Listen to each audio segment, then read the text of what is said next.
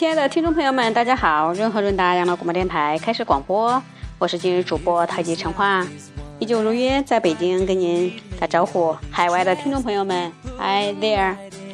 祝你们一切都平安健康。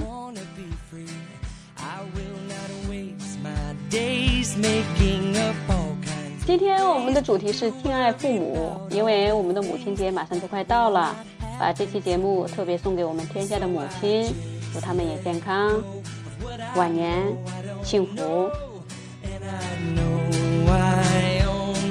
在《论语》里头，一个学生曾经问孔子：“怎么才算孝孝顺呢？”孔子就说：“其实我们在一般情况下，很多人都说孝敬父母就是服侍父母。其实啊，犬和马也可以服侍我们啊。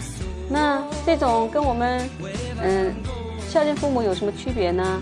其实我们应该发自内心的敬爱父母，这才是我们孝敬父母的发自内心的一种情和爱。否则，犬可以为我们看门，马可以替我们拉东西。那如果我们没有发自内心的、很真诚的爱对待我们的父母，那我们的父母不就沦落为犬马了吗？所以现在还有人常在说，如果你帮了我，将来有机会我做犬马来回报你，来为你服务。可是我们的父母生了我们，养育我们，他们到年老的时候，他们已经成了弱势群体。我们心中怎么样饱含这种爱？该怎么做呢？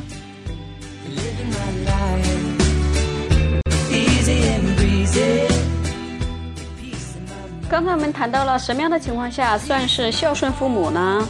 其实孔子告诉他的学生说，最难的就是做到脸色和悦。